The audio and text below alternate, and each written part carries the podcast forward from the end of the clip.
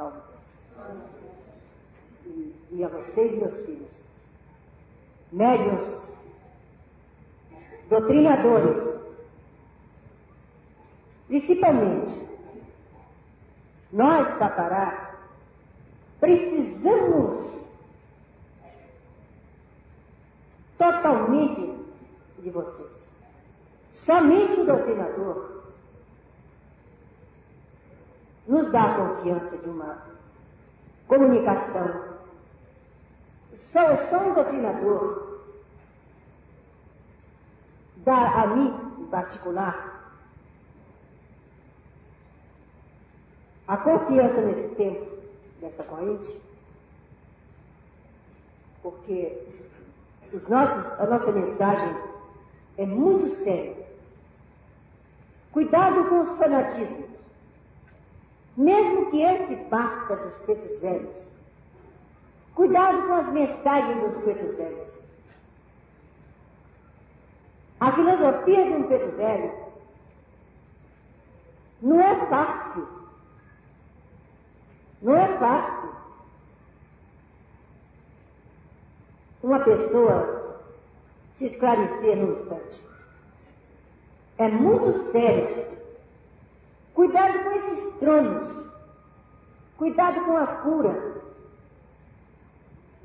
Absolutamente o doutrinador deve admitir, por maior que seja o aparelho, o doutrinador deve admitir diagnósticos, remédios, receitas, orfanatismo.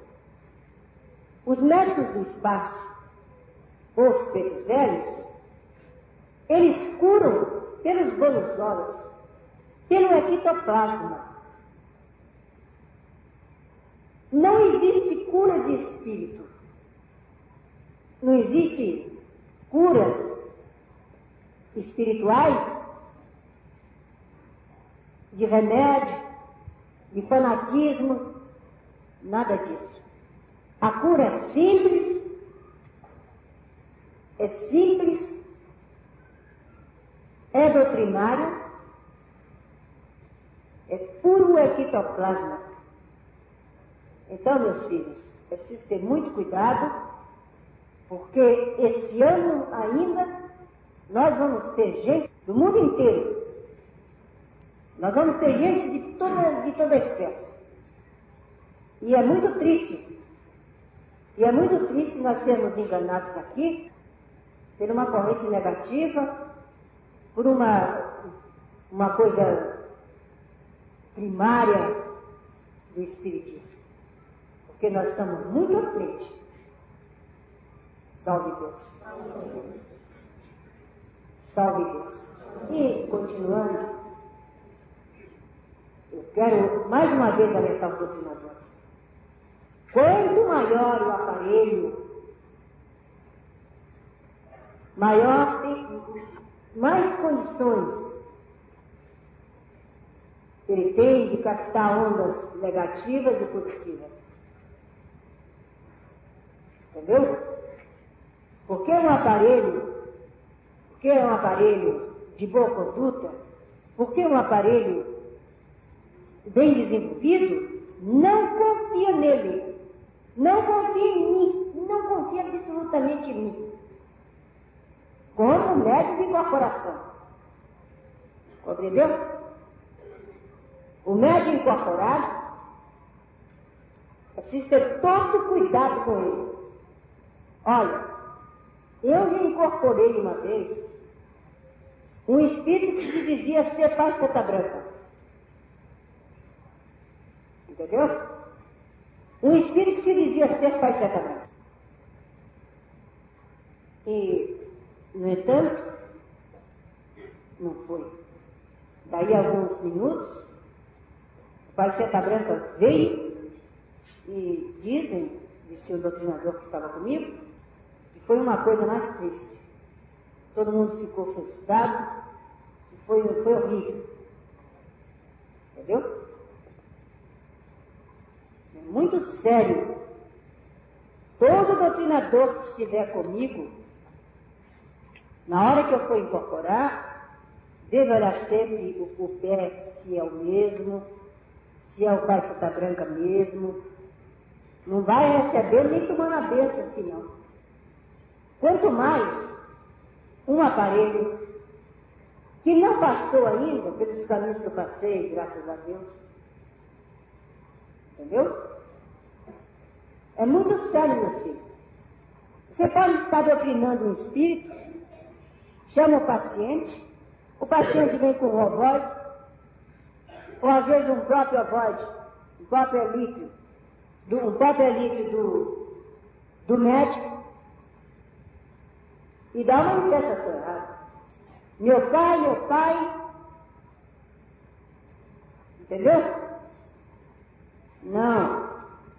Meu pai, só ele quando a mensagem for verdadeira e for correta. No minuto que a mensagem lhe doer, risque imediatamente aquele espírito. Porque jamais um espírito um espírito de luz fere alguém. E isso está acontecendo muito aqui no templo. Senhores doutrinadores, meus filhos, vocês me acompanham porque vocês querem o Espírito da Verdade, em nome de nosso Senhor Jesus Cristo. Vou lhe dizer, para anunciar o doutrinador, Eu fui arrancada de uma vida bacana, como nós dizemos, uma vida de glória, com 32 anos, não tinha necessidade absolutamente, porque muita gente diz, ah, procurou uma religião porque porque está velho, é tempo, porque era sozinha. Não. Eu tinha tudo para ser feliz. Nessa vida que todo mundo, como eu quero que vocês sejam felizes, fossem felizes como eu fui, bacana demais. É assim que eu quero.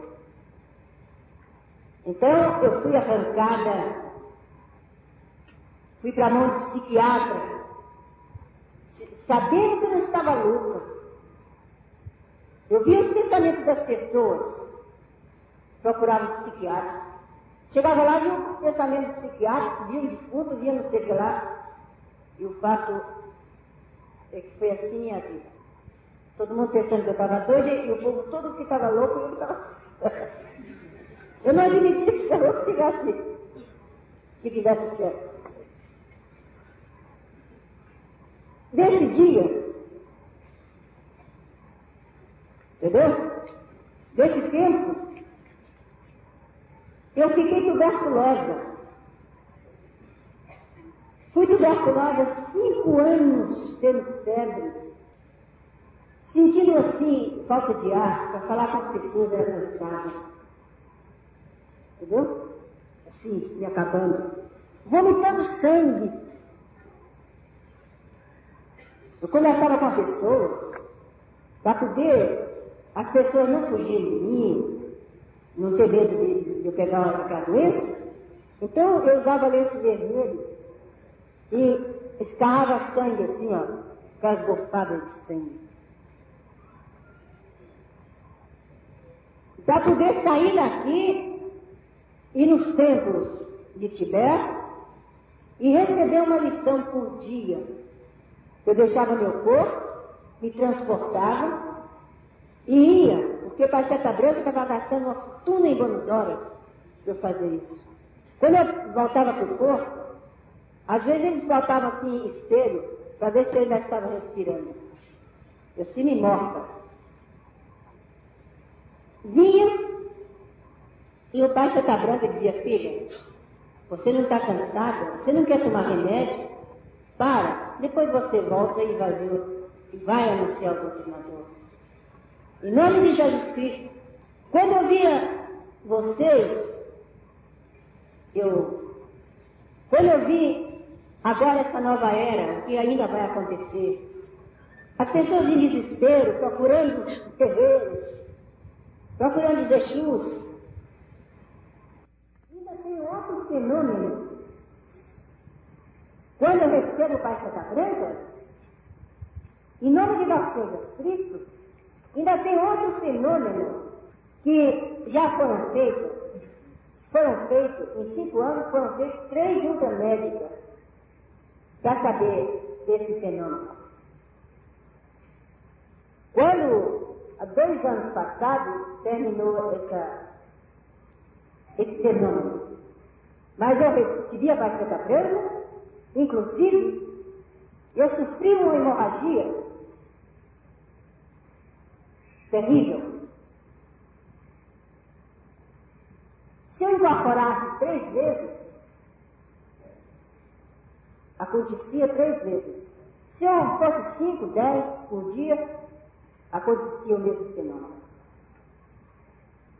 Eu pesava 47 quilos. Todo mundo me conheceu aqui, deve se lembrar de mim. E nunca deixei de trabalhar um dia. A minha febre vinha às seis horas da tarde, aquela febre alta, eu me transportava